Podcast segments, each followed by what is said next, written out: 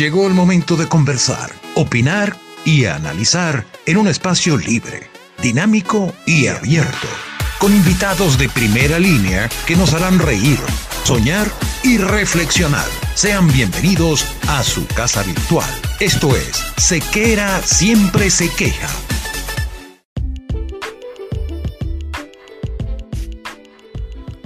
Vestir bien no es casualidad, es cuestión de actitud. No podemos dejar en manos inexpertas el cuidado de nuestra imagen. Por eso, ponerse en las manos del maestro Carlo es la decisión más acertada. Ingrese al mundo de la exclusividad, ingrese al mundo de Carlo y en estos momentos difíciles de distanciamiento social, por favor, quédate en casa.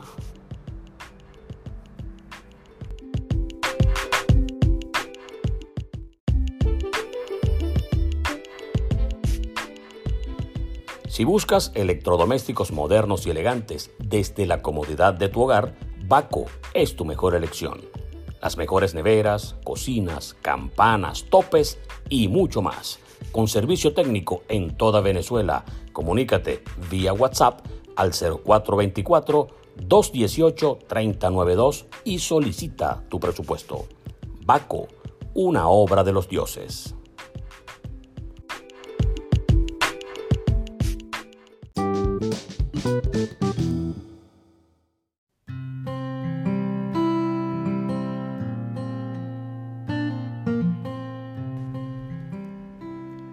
Tal amigos? Sean bienvenidos a una nueva entrega de Sequera Siempre se queja. Como siempre, les agradecemos toda su participación y toda la interacción que han tenido para con nuestro podcast. Trataremos, como siempre, lo prometemos, de procurar esos invitados y esos temas que usted tanto nos pide. Aquí, en esta ocasión, vamos a estar conversando con un buen amigo, periodista especializado en el área de las telecomunicaciones, con vasta experiencia en ese ramo y que nos va a determinar de alguna manera y con lenguaje digerible cuál es la situación de Venezuela desde el punto de vista precisamente de las telecomunicaciones. Así que estará con nosotros el buen amigo, periodista muy apreciado, Frank Monroy Moret. Con él vamos a estar conversando, algunos problemitas con el audio, eh, algunos ruidos que se meten porque son bastante sensibles los micrófonos, pero es tan bueno el contenido y tanta amplitud hay en la explicación que vale la pena escuchar las palabras de Frank Monroy. Así que pausa y enseguida estaremos con nuestro invitado del día de hoy.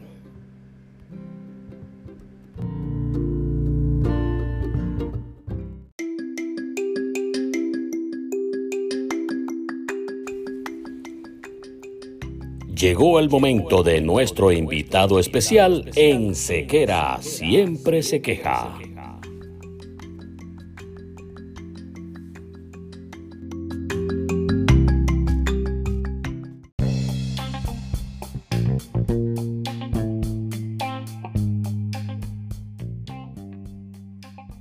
Ah, bueno, ya estamos en línea. Bueno, un placer estar contigo al aire, chico. Qué bueno estar al aire por primera vez juntos. Bueno, lo que pasa es que contigo ahora, en medio de tanta perorata tecnológica y de tanta gente que dice una cosa y dice otra, llegó el momento de que un especialista en la materia de verdad le aclare mucho a la gente qué es lo que está pasando en el país, qué es lo que puede pasar y bueno, y una que otra cosita que podamos estar hablando en el camino, porque como esto es un espacio libre, tranquilo y sin presiones, no hay ningún tipo de, de guion. Así que podemos ir hacia adelante, hacia atrás, cada vez que tú, que tú así lo, lo, lo precises. Pero ciertamente, eh, aparte de la amistad que nos une y la afinidad a través del deporte, a pesar de que tú eres magallanero, y bueno, cada quien tiene sus cosas. Bueno, hay defectos que son virtudes, déjame decirte. Bueno, eh, eh, yo creo que esa es la única discusión que vamos a tener entonces en el camino. No, pero realmente hablar con, con Frank es, es como estar ante una especie de libro abierto en materia de tecnología, sobre todo en un país como Venezuela, que tiene tantas cosas por, por, por mostrar tiene tantas cosas que deben ser aclaradas en ese particular. Y bueno, quisiéramos que nos, nos una, una especie de briefing de cómo ves tú el espectro tecnológico en este momento en Venezuela a tenor de todas las cosas que han estado pasando en los últimos días? Bueno, eh, Venezuela es un país que es todos los días un Yumanji permanente. Pasan cosas, pasan cosas, y uno no sabe a qué atenerse jamás. Lo que pasó, básicamente, lo último, bueno, la cuarentena, eh, se, se, murió el satélite Simón Bolívar, se acabó el servicio de televisión satelital de CanTV, se acabó la televisión digital abierta para el interior del país. Luego eh, vino la educación a, distancia, vía, vía online, por el efecto de la cuarentena. Luego vino ahora este retiro de DirecTV de, Venezuela, de DirecTV como empresa. Entonces, ¿cómo no? Estamos ante, ante un no menos interesante panorama periodístico, pero a la vez tampoco, tampoco grato ni agradable, porque uno no le gusta, al menos a mí no me gusta, estar hablando de cosas malas. Eh, porque, por ejemplo, lo que se vivió ayer con DirecTV, en mi caso, fue como quien se le, cuando se le muere un amigo a uno, porque gracias a DirecTV, gracias a DirecTV Sport, eh, logré yo conectarme contigo como amigo y, y, conectar como amigo con gente que admiro muchísimo, como John Carrillo Roura, como Carlito Feo, como, eh, qué sé yo, Ponti, que son gente que además hoy auténticamente son mis amigos, cosa que, que valoro muchísimo por demás. Y tú sabes que siempre uno dice, uno quiere hablar de cosas malas porque pareciera que las cosas malas están solitas y llegan y están en el aire. Y hasta una pandemia tenemos ahora que, que, nos azota y nos tiene a todo el mundo regado. Ya tú sabes, la situación mía en este caso, por aquí lejos de con la incertidumbre de no saber cuándo, cuándo se pueda tomar un avión de regreso, pero como yo están, bueno, millones de personas en, en todo el mundo. Pero pareciera que la única forma de encontrar el bien es hablando de las cosas malas, porque tú no puedes ocultarlas y tú no puedes eh, constantemente insuflar de esperanza a todo un país que necesita cosas buenas, pero cuando no, precisamente están dadas las condiciones para que las cosas buenas aparezcan. Tú no quisieras decir que hay fallas de conectividad en, en la plataforma de Internet en Venezuela, pero Por ejemplo. No, no decirlo no, no, no, va a solucionar eso y mañana todo el mundo navega 100 megas allá en, en, en Caracas. Entonces, claro. ¿qué pasa con la conectividad? ¿Por qué es tan lenta? ¿Por qué somos uno de los países que tiene más problemas en, en el continente en cuanto a esa a esa cuestión que ya no es un lujo, ni es, un, ni es, algo para los ricos, no es una necesidad imperiosa para todo el mundo. Sin internet, todos los teléfonos o las computadoras son, bueno, son para, para, para adorno, no sirven para nada. Claro, y es un derecho humano incluso. Mira, eh, lo que pasa son varias cosas. Una es la parte económica del país. Eh, otra es la parte política, que no vamos a intentar meternos mucho allí, pero habrá que tocarla de alguna manera. Y otra, evidentemente, es una suma de ambas. ¿Qué pasa? Eh, en Venezuela no existe un punto único de acceso y eso hace que se gaste mucho ancho de banda internacional para casi cualquier cosa que en otro caso se utilizaría eh, por, por la interconexión de proveedores. Un punto único de acceso significa un incremento, o mejor dicho, una baja del uso de ancho de banda internacional y permitiría que, por ejemplo, yo, que soy digital, me voy directamente contra Movistar y no tengo que ir por toda la infraestructura del mundo. Pasa una cosa muy sencilla. Yo te envío un correo a ti cuando estás en Venezuela y te lo mando a CanTV a tu casa y te lo estoy escribiendo. Resulta que yo voy de los Palos Grandes a, eh, a, a, Miami ese correo va de Miami a tu casa dentro de la propia Caracas. Eh, si hubiera mejor infraestructura, simplemente va del proveedor A al proveedor B sin pasar por ese, ese vueltón. Eso es uno. Dos, al no haber unas condiciones elementales de competencia eh, por hostilidad gubernamental y por, por, ideología y todas estas cosas, no, no, no, las empresas no persiguen la excelencia ni el ver cómo innovan. Tres, al haber tarifas subsidiadas y ampliamente reguladas por el gobierno, que lo que hacen es, es que eh, estancan el crecimiento de las empresas. Las empresas no pueden ni eh, crecer ni e incluso mantenerse porque, claro, suben en bolívares, pero son un espejismo porque hace en julio, cuando subió por última vez la tarifa de datos en Movistar y en Digitel, cada, este, cada megabyte equivalía a, mejor dicho, cada gigabyte equivalía a un dólar. Hoy e, equivale a 0,16 centavos de dólar.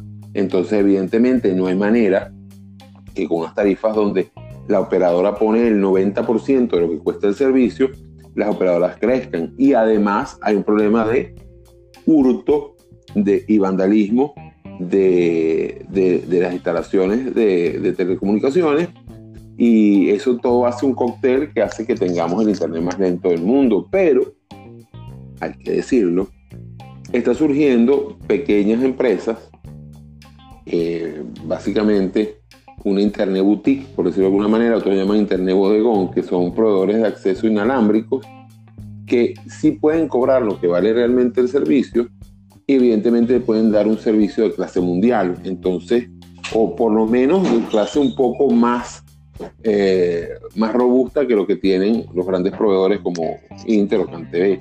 Entonces, es un cóctel que desafortunadamente es una molotov en potencia, ¿no? Ese tipo de, de, apertura necesaria no, no se ha escuchado ni se contempla desde ningún punto de vista. Sea, por ejemplo, yo digo Venezuela, eh, Venezuela es un país que, la cantidad de gente que tiene, el, tipo de, de, economía que se maneja en Venezuela, y yo recuerdo y lo comparo tristemente con un país como Panamá, que son tres calles, y los panameños que nos escuchen, que no se ofendan, yo hablando de las dimensiones y, de la población. O sea, la, población de Panamá es la población que equivale casi a Petare solamente. Entonces, eh, haciendo esta aclaratoria, Venezuela luciría como un negocio para cualquiera, cualquier empresa de telecomunicaciones que, se pudiera instalar en el, país.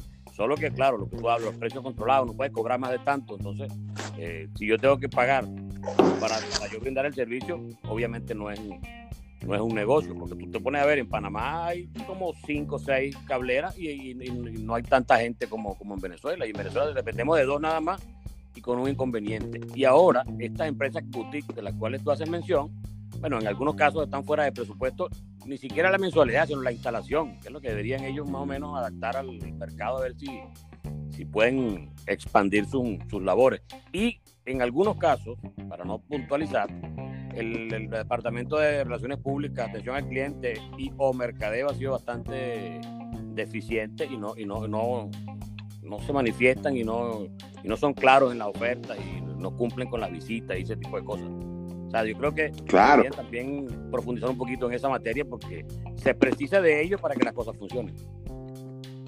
Sí, y es parte de, aunque lo bueno es que este tipo de empresas están dinamizando el mercado, porque ahora hay una guerra de precios de instalación y ahora hay una serie de, de, proveedores que están cazando clientes potenciales con determinados targets, porque desafortunadamente no hay un... este tipo de empresas no son para todo el mundo, aunque la gente se está dando cuenta que el Internet más caro es aquel que no existe. Entonces, aquel que no puedes utilizar. Así que si tú pagas cuatro lochas con CanTV, a lo mejor es más inteligente pagar un poco más, bastante más, pero si tu trabajo depende de Internet, lo lógico es tener un buen Internet, porque eh, si, si, tu, si tu insumo principal para el trabajo es Internet, tienes que estar eh, por lo menos muy, muy, muy bien este, montado para no sucumbir. Eh, eso es un poco lo que se ve. Estamos hablando muy serio, chicos. Cuando tú y yo hablamos por teléfono, una cosa seria. No, pero es que, es que, la cosa es seria, no te creas tú, porque cuando la gente dice, uy, no tengo internet, tendré internet, pues van a preguntarle a Fran Monroy, que seguramente eh, él debe saber si hay algún tipo de plan, si hay algún tipo de conversación, si hay algún tipo de filtración por allí que nos haga pensar que en el futuro las cosas pueden cambiar, al margen de todo el rollo político que todo el mundo sabe y todo el mundo, algunos estarán de acuerdo, otros no. Yo aquí, tú bien dijiste, no vamos a estar metiéndonos de frente con esto, porque las posiciones de cada quien se conocen y no vamos a hacer más canzones con eso. Pero realmente ¿tendrá Venezuela chance en el, corto plazo de, tener algo en materia tecnológica que, que, nos haga por lo menos sonreír un ratito? Bueno, yo te digo, yo tengo un eufemismo para señal abierta para decir que no creo, que es, bueno, mientras no cambie el modelo económico del país, no lo creo. Es una manera bonita de decir que mientras no haya un cambio de gobierno no va a pasar nada. Sí, algo de confianza internacional y inversiones que se necesitan para que, claro, para que ese tipo de cosas funcionen. Porque es que nuestra moneda, nuestra moneda pudiera estar mucho más valuada si hubiera confianza. La confianza es absolutamente eh, necesaria para que una economía funcione y es uno de los problemas que estamos teniendo, uno de los miles de problemas. Porque uno de ellos es que realmente no sabemos cuánto cuesta nuestro signo, cuánto vale nuestro signo monetario. Porque vivimos en base a unos monitores que nadie sabe de dónde sacan los promedios que sacan. Yo estaba pensando, pues, yo estaba pensando en crear una página y poner el dólar a Bolívar, para ver si le hacen caso a uno y que lo venden así. Porque pareciera que todo esto es por internet. Claro, es que además hay otra cosa que a mí me da mucha risa porque eh, desafortunadamente hay un sector de nuestra población que es muy capitalista para cobrar y sumamente socialista para pagar. Es decir, cuando te dicen, mira, mi factura es tanto, tú dices, bueno, ok, está bien, yo jamás este, estimaría el valor de otro, porque me parece un poco, un poco indelicado. Pero cuando tú le dices, mira, mi trabajo vale tanto, dicen, ah, no, chico, yo tengo un primo que lo hace más barato. Yo digo, bueno, ¿para qué, sí? ¿para qué carrizo me llamaste si tienes un primo o un sobrino que lo hace mejor que yo o lo hace más barato que yo? Y es uno de los problemas que tenemos sociales, igual. Otro de los problemas que tenemos es una cuestión de calidad de servicio, que se ve no solo en Internet, sino en la vida propia. Eh, cuando uno está, por ejemplo, en, Colombia, eh, ve que la calidad de servicio es una cultura. En Venezuela parece que, que, la gente se avergüenza de prestar un servicio o siente menos por prestar un servicio. Y lo más cómico es que todos prestamos un servicio en algún momento. Y que en el caso tuyo, en tu vida pasada de narrador, eh, tú le prestabas un servicio etéreo a la gente, eh, como en mi caso eh, como periodista, porque tú, tú le sirves a una comunidad no sabes cómo es, no sabes quién es, no sabes cómo se llama, pero que afortunadamente, sé que te pasa, como me pasa a mí, gracias a Dios, te para en la calle y te dice muchas gracias por tal cosa, tú una vez me hiciste un favor, gracias por darme tal dato, gracias por ayudarme con esto. Y eso es quizás a veces un pago más bonito que, el bill metal, pero es cuestión de calidad de servicio, que es unas cosas que nos falta como sociedad. No sé qué opinas tú. Absolutamente. De hecho, cuando tú estás afuera y te atienden tanto, te sientes como, como que me están acosando. Sencillamente te están prestando un buen servicio, cosa que, se te había olvidado de tanta hostilidad. Mm. recuerdo siempre en la, en la, venta de carros antes llegaba y te decía, mira, aquí está en verde, en azul, que tiene tal cosa. Mira, si te lo compras a mí, te regalo trancapalanca, le pongo los, papeles ahumados, eh, tengo, te lo dejo por la mitad del equipo de sonido, bueno, para que te llevaras el carro. Y un momento en que eran como los dioses de todo. Bueno, mira, carro, bueno, anótate y cuando llegue te aviso. Yo siempre le dije, bueno, ojalá le llegue la mala y tengan que volver a jalarle a uno para comprar un carro.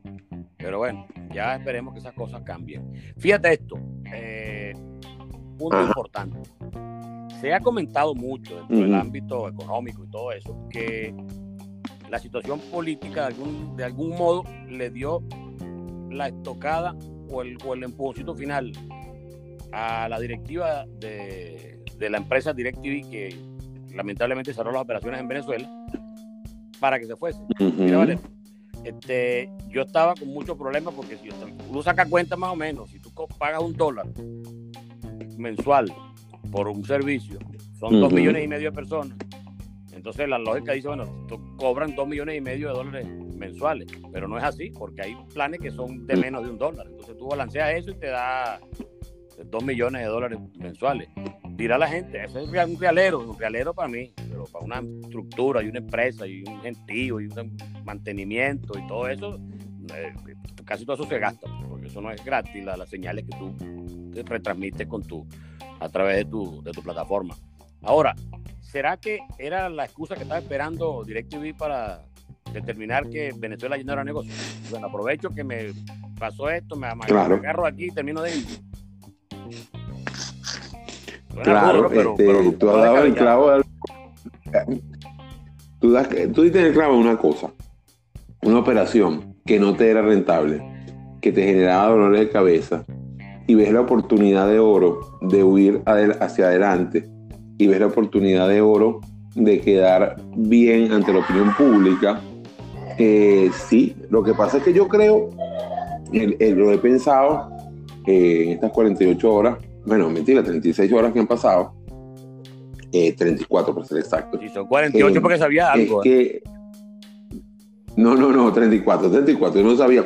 De hecho, nadie sabía solamente la alta esfera de, de DirecTV, ni siquiera DirecTV, de ATT sabía. fue tan sorpresa para del segundo eslabón de la cadena de DirecTV hasta el señor de la portería, nadie sabía. Porque de hecho venían unos cambios en DirecTV Sport, por ejemplo, venían unos cambios en mercadeo, y esos cambios hasta el día viernes de la semana pasada eh, iban viento en popa. Incluso este, reuniones, habían cosas que no, no creo que hayan sido tan cínicos para seguir eh, engañando a un gentío. Entonces, soy de los que cree que se tomó a última hora la decisión, pero que era un plan que ya estaba concertado. Si suena la alarma, hacemos esto y ya está. Que creo que es lo que pasó. ¿Qué pasó? DirecTV se vio en medio de dos aguas, la legislación norteamericana y la legislación venezolana. Ellos dijeron, bueno, somos una empresa norteamericana, ¿qué es lo que, no más, qué es lo que más nos duele? oye, una sanción norteamericana, entonces no le, no le hagamos caso a Venezuela y paremos la operación allí. Eso fue lo que pasó. Claro, ¿qué pasó? Corrieron una arruga. El 22 de enero, en plena final del béisbol, por cierto, eh, DirecTV debió sacar del aire a Globovisión en los canales 110 para Venezuela y 724 para el resto de, de, de DirecTV Panamericana.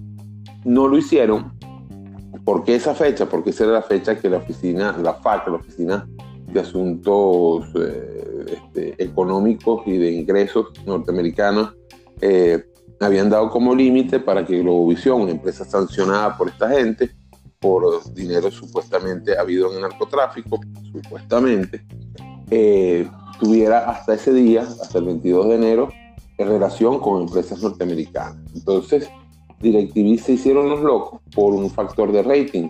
Provisión seguía siendo el cuarto eh, canal más visto dentro de DirecTV y el primero de los canales venezolanos. Entonces, lo lógico era no pararlo porque, o sea, porque era un, daba, daba rating. Eh, hasta que se hicieran los locos o hasta que Casa Matriz pusiera un ultimátum. Casa Matriz puso el ultimátum este lunes pasado y enviaron una comunicación a Conatel Unatel simplemente dijo, eh, se, aferró a la ley de responsabilidad social en radio y televisión, en un artículo que dice que el 8% del total de los canales de, un proveedor de televisión por suscripción deben ser nacionales y este, al sacar no solo a Globovisión, sino a PDVSA TV, ya no daban los números, entonces ya no daba ese 8% y, e iban a ser sancionados. Antes de ser sancionados, eh, ellos dijeron, bueno, el mal mayor o el mal menor. Eh, y tomaron esta decisión que por demás fue muy triste porque, repito, fue, es un parteagua de la historia de la televisión por suscripción en Venezuela. Es un evento tan nefasto y a la vez tan histórico como la salida de RCTV. Y mira, este, evidentemente los ingresos desde muchos sitios están analizando que la pérdida no solamente fue para el suscriptor común, para el venezolano que, desea ver sus comiquitas y sus novelas y sus películas y, y sus juegos de fútbol y sus juegos de béisbol, todo eso. Hay mucha gente que necesita comunicarse a través de este tipo de plataforma masiva como era DirecTV, no la va a tener y en un momento determinado lo va a resentir. Porque esto no solamente altera a los, a los trabajadores de DirecTV, altera una cantidad de estrategias publicitarias, de estrategias de marketing, de inversiones y paralelas. Fíjate, la gente que compró esos botes de Uteco para venderlo sé qué irán a hacer con eso. Absolutamente. No pueden ni devolverlo, ni entregarlo, se cierra la Santa María cuando apenas estabas abriendo. Claro, Pero bueno, que, quebraste. esperemos nosotros que, que, la- que las cosas cambien. ¿no? Sí, porque que, quebraste un gentío, así de sencillo. Y algo que dijiste, la estrategia publicitaria de mucha gente, la inversión publicitaria, eh, y además 600 trabajadores directos y más que se quedaron en la calle, muchos amigos nuestros, de hecho. Y, Muchísimos amigos. y, y de alguna manera No sabes cómo me entristece eso. Por supuesto, porque es que a todos te cerraron también una ventana de expresión, porque uno estaba en Buenos Aires y prendía el 685 y podía ver la Liga Venezolana de Gol Profesional eh, en Buenos Aires o verla en, en Perú o verla en, en Chile. Entonces, de por allí es una, se pierden eh, proyección para gente, o sea, y un detalle, muchos de los clientes de DirecTV en, en Latinoamérica son clases AB, pero Venezuela era todo lo contrario. Venezuela era clase DE eh, porque el, el cable no llega al cerro, la antena sí llega al cerro.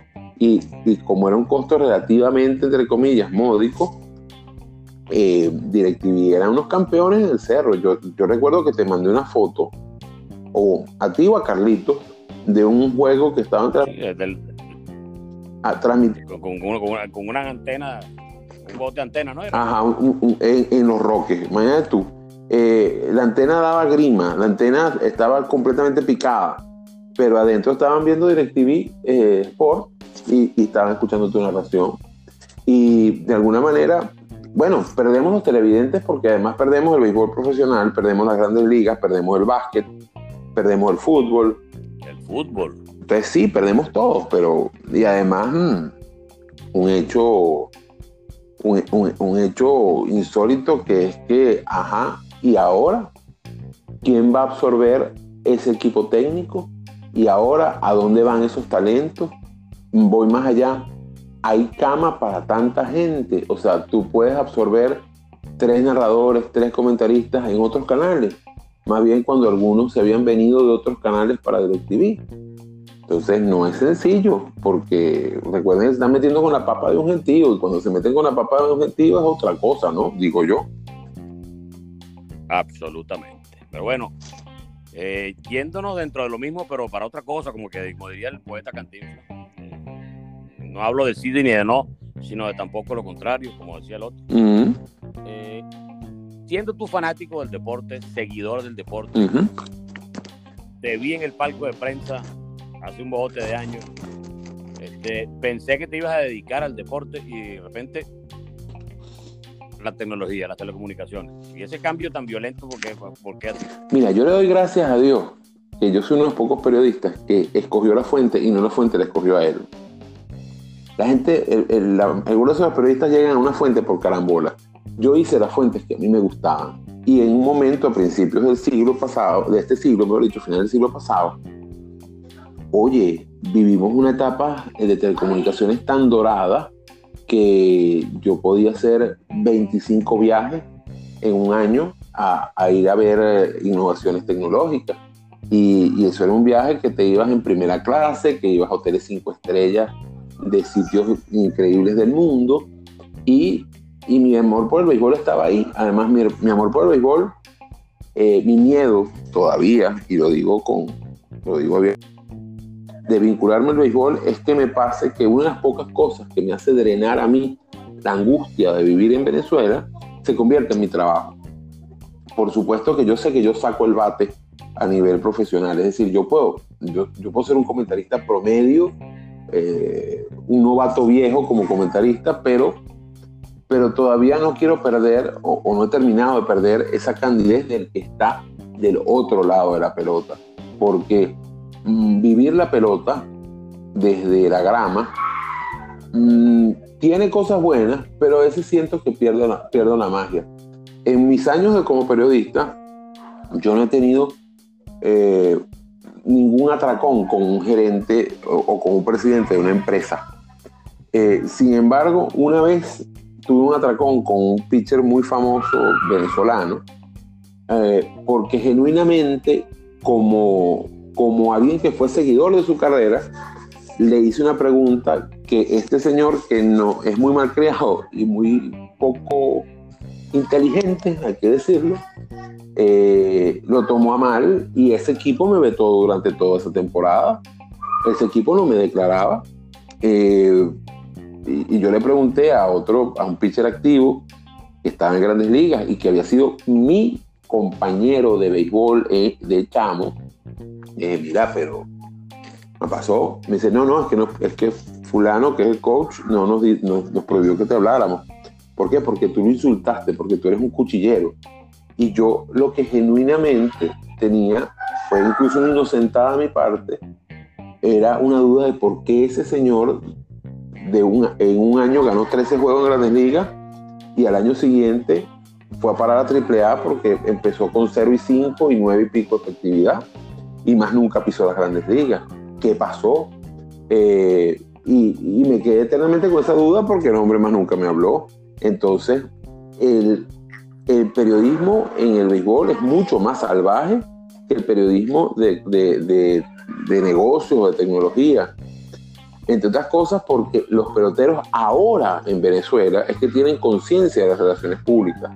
Ahora es que piensan en relaciones públicas y eso lo estamos viendo en la sobreoferta de live que todas las noches, eh, que por cierto los más interesantes son los de los peloteros de tiburón la Guaira que son bastante deslenguados, by the way. Em, pero... Sí, nos hemos enterado de muchas cosas. Pero, este, pero antes no había, o sea, antes no había rueda de prensa por partido. Antes tú tenías que salir, brincar al terreno a buscar al protagonista y caerle y meterle el grabador ahí entre, entre home y primera o entre home y tercera. Antes no había un sistema importante de relaciones públicas en los, en los equipos había un jefe de prensa que hacía ciertas cosas, pero tú te, enterabas del boletín de Cardenales cuando Cardenales llegaba a Caracas. Ahora te lo mandan por correo. Digo Cardenales como pudo haber dicho Bravos de Margarita, como puede haber dicho Aguilar Suria. Eh, ahora hay más estadísticas, ahora tienes más acceso, ahora hay más fotos, más videos, hay más transmisiones. Entonces la liga ha evolucionado, que también siento que fue una mala, no una mala decisión de mi parte, pero sí quizás una mala gerencia de, de, lo que yo quería. Yo me hubiese quedado completamente en el béisbol y hubiese hecho muchas cosas interesantes, pero no me quejo porque yo soy un tipo, por esencia, un tipo distinto y un tipo raro, pues, porque de alguna manera yo soy pana de toda la gente del béisbol y no pertenezco al béisbol. Soy pana de, de una parranda de músicos venezolanos. muchos de esos músicos dicen que yo sé eh, más de música que muchos músicos pero tampoco soy músico, pero disfruto horrores ir a ver a, mis hermanos de Huaco, o ir a ver a mis hermanos de C4 Trío, o a ver a, Nelson Arrieta, o a Luis Chacín, que son mis hermanos del alma, eh, y comprender lo que están haciendo musicalmente, eh, o, me encanta escuchar una narración de, cualquiera de, de, mis colegas, de Fred Jercia, de Pascual, de Fernando, de Carlitos, de Ponti, porque entonces además los disfruto desde, otro punto de vista. A mí me gusta mucho el estilo tuyo, porque es un estilo jocoso, pero serio. Eh, cálido, pero regañón. Entonces, eh, tú eres como, como, como echarle salsa barbecue a un bistec. Eh, hay cosas muy dulces, cosas muy amargas de ti, pero que caen simpáticas. Y yo disfrutaba horrores tu conversación al aire con John Carrillo porque... tú fuiste uno de los, de los que tuviste el arresto y me dijiste, mire, ahora te voy a confesar esto, yo a ti no te soportaba, me dijiste. Ya, por supuesto. Después poco a poco te fui digiriendo hasta que... Mira, yo, yo cuando te veía en Televen al principio, yo decía que no, que no había somnífero más grande en la vida que tres innings con Sequera y Manuel Rodríguez. Y, y al final terminé disfrutando tu narración pero, pero en la temporada 96, 97 probablemente arrancaste tú en Televen, ¿cierto? Sí, por, Ajá, este, yo no soportaba la narración tuya. Eh, no soportaba a Freddy Chercia tampoco, por ejemplo, como televidente. Eh, también Chercia es mi amigo, by the way. Eh, me costó adaptarme como televidente a, a, por ejemplo, a Rafa Rodríguez como oyente en radio. O sea, yo siento que Rafa es un tremendo crooner de la narración en televisión, pero me costó adaptarme en radio. Pero vaya, este, es sabroso cuando tú les ves el estilo a, ustedes. Y, y, por eso yo amo el béisbol. Daría mucho por narrar, por, por, digamos, por comentar béisbol, porque creo que el trabajo de narrador es un trabajo muy serio, porque siempre estás caminando entre, en el filo entre, entre lo jocoso, lo divertido, lo serio y lo ridículo, y hay que no tratar de caer en el ridículo, como algunas veces pasa sin querer queriendo, eh, o hay que saber hacer un ridículo con estilo. Más que un ridículo, adaptar tu umbral de ridículo. Eh, Lanzagorta, que tú entrevistaste, que me, encantó ese podcast, ese capítulo. Alfonso Lanzagorta es un tipo que puede caer muy bien o muy mal, a mí en particular me cae muy bien, pero que aprovecha lo que a otros le parece súper pavoso o le parece súper este, ridículo para hacer una marca de fábrica. Y eso es inteligentísimo lo que hace eh, Lanzagorta. Lanzagorta tiene un, un, mercadeo personal espectacularmente bueno. Eh, otro caso, eh, bueno, hace mucho, entonces yo disfruto eso también, que yo creo que como, como periodista y como locutor lo veo de otra manera. Yo me siento, bueno, hace dos años eh, me invitaron a FM Center a comentar unos juegos en, en 1300 de grandes ligas, mientras Magallanes estaba al lado, Circuito Magallanes, un día que no fueron a Barquisimeto, tuvieron que narrar desde el estudio. Yo me salí de la transmisión de Grandes Ligas un segundo porque vi en el monitor un jonrón de Magallanes. Y yo no me quería perder ver a Carlitos en vivo decir y allá va porque es un show en sí ver eh, el manejo de la garganta de Carlitos.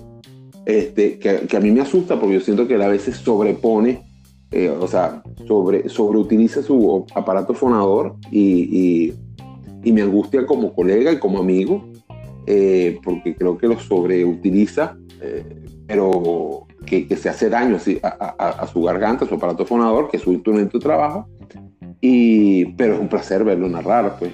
O, o, incluso ver la cara que tú pones cuando estás narrando, que a lo mejor la gente no lo ve. Bueno, no lo va a ver, pues, básicamente, pero a mí que me ha tocado verte narrando en el parque de prensa es súper divertido las caras que tú pones de narración. Si eso se viera, eh, bueno, eso el micrófono lo percibe. El micrófono percibe los estados de, ánimo y la, y la, intención de la gente. Eh, por eso es importante sonreírle al micrófono o hacer enfático con, con, gestos en el micrófono que parece que no se ven pero se sienten, porque eso es, a, mi juicio, es, un arte que, que, que en lo particular a mí me encanta, no sé. Sí, hay mucho de eso, mucho de eso. Frank, ya estamos llegando al tiempo, tú sabes, el tiempo límite de, la duración de, nuestro capítulo. La conversa, cuando la conversa es sabrosa, el tiempo pasa rapidito. ¿no? ¿Verdad? 35 minutos y no me veo. Tú estás parado en este instante. 35 minutos y no me había dado cuenta. Bueno, imagínate. Fíjate, tú en este instante estás parado en la vida, en una situación económica, social, emocional, desde muchos puntos de vista muy particular. ¿Qué avisora Frank Monroy Moret desde el punto de vista tecnológico para Venezuela, desde el punto de vista comunicacional para Venezuela, desde el punto de vista de la publicidad, de los espacios? ¿Qué va a pasar o qué pudieras tú intuir que va a pasar tomando en cuenta tu, experiencia en el área de la telecomunicación? Bueno, empiezo por la parte económica y por la parte de la pandemia. Hay que reactivar la economía aunque sea una bomba de tiempo la pandemia, porque la economía no puede seguir parada porque nos va a matar a todos. Una economía parada que ya venía muy golpeada eh, es un peligro. Eso por allí. Eh, hay que prever que hasta al menos el 13 de junio estamos eh, encerrados en la casa. Yo creo que dentro de todo se ha hecho, ha sido positivo la manera en que, eh, en, que el gobierno ha manejado la pandemia con todo y que esto pueda sonar súper loco, porque si bien los números no parecen ser los que las cifras oficiales dan, pero tampoco parecen ser unos números de escándalo de infarto como los de Italia, como los de España o como los que se están viendo en Brasil y en Estados Unidos. Creo que entonces hay que ver, yo diría que el primero de julio deberíamos reactivar de alguna manera escalonadamente nuestra economía y después de allí veríamos cómo reacciona la industria publicitaria, que por supuesto ha sido un año muy golpeado, luego cómo reacciona también los patrones de consumo que están absolutamente alterados y por allí las telecomunicaciones, bueno, han guapeado con lo que hay. Em, hay dos o tres lanzamientos que están en stand-by. De hecho, hay un servicio de internet eh, inalámbrico de Digital que está parado, que iba a ser lanzado ahora en junio. Hay otras cosas más que están por allí. Mm, venía una reactivación de alguna manera de, ciertos equipos, de, o sea, de ciertos, de, iban a traer ciertos lotes de equipos, entre ellos de Apple, em, que, que, están parados, pero se avisó en un segundo semestre absolutamente eh, extraño porque el primer semestre fue absolutamente insólito. Eh, no va a ser un año tan catastrófico como se pensaba, pero va a seguir siendo un año muy difícil. Eh, de todos modos, yo siento que en este momento de angustia y de ansiedad que vivimos todos, porque evidentemente es muy, muy mm, incierto lo que hemos visto, creo que lo mejor es mm, buscar, buscar varios nortes y además pensar aquellos que están empleados o aquellos que no están empleados este es el momento perfecto para pensar como emprendedor. Eh, creo que tanto tú como yo coincidimos en eso, en pensar como emprendedores y, y de alguna manera plantearte tu propio negocio, porque oportunidades económicas hay. Lo que hay es que saber en qué eres bueno y en qué puedes añadir valor que, que funciona para todos lados. No sé, ¿qué opinas tú? seguir, seguir vendiendo paraguas cuando llueve y no mojarse de manera indefensa. Con un sí o con un no, me vas a responder esto. Fíjate que, que, que, fuerte, ¿no? Piensa que hay posibilidad de que otra empresa parecida a DirecTV abandone Venezuela. A ver, te voy a hacer como hacen en los concursos porque justo hubo un brinquito en la conexión. ¿Me puedes repetir la pregunta? sí. o sea, piensas tú que luego de la partida de DirecTV vendrá otra empresa del sector o de algún sector parecido y va igualmente a ir no, no. O, solamente no porque esto eh, eh, eh, DirecTV apoya, ah, mm, tenía la coyuntura que era una empresa 100% norteamericana. En las otras hay capital mayoritariamente venezolano y no se pueden ir Digital no se puede ir para ningún lado porque es venezolana Inter no se puede ir para ningún lado porque es venezolana. Movistar está atado a la suerte panamericana de ellos es decir a ellos lo está, eh, Telefónica España lo está vendiendo, las a esa suerte que no sabemos qué puede pasar y tú me dijiste que un sí un no, así que la respuesta es no.